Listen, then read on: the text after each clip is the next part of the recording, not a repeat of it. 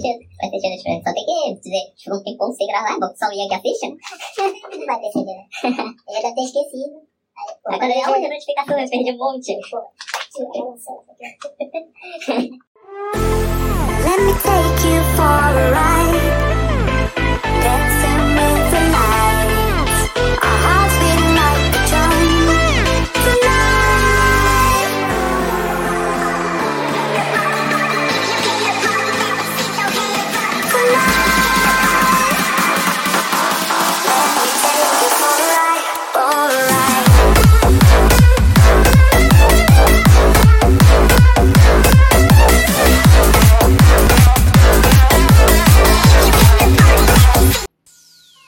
Lançamento da RTX 4070 no final de 2022.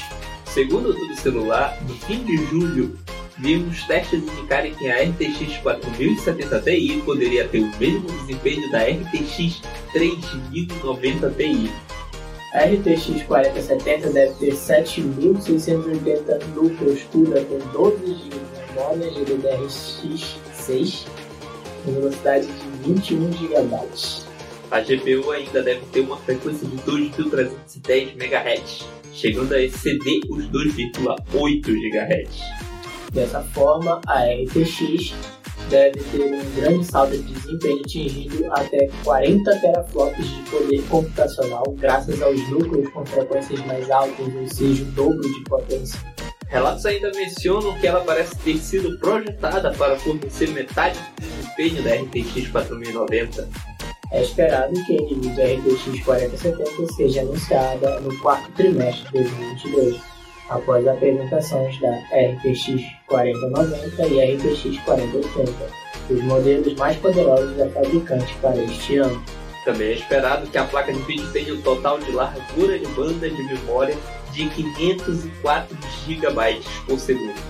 É bem provável que a RTX 4070 Ti consuma a mesma energia da RTX 3090, algo em torno de 400 a 450 watts. Ou seja, a gente tem aqui uma antecessora dela para RTX 3070, é um, praticamente o dobro de consumo de elétrico. Mas, em compensação, poder muito maior. É, Essa gráfica. é, tem que ver também como vai ser o preço da coisa gráfica. 15 mil, 20 mil. Nos lançamentos, essas outras placas eram todos esses preços, de 6 mil pra cima. Ah, Mas ainda assim é mais barato que o iPhone. Agora que a 3090 baixou para 4 mil, né? Então. A Tá, placa de vídeo sempre foi cara, ainda mais no lançamento. E se for muito boa, como essa, é mais cara ainda. Imagina que agora ela vai diminuir com a lá na China e também com a produção e também com a larga compra para minerar criptomoeda. Então, ok.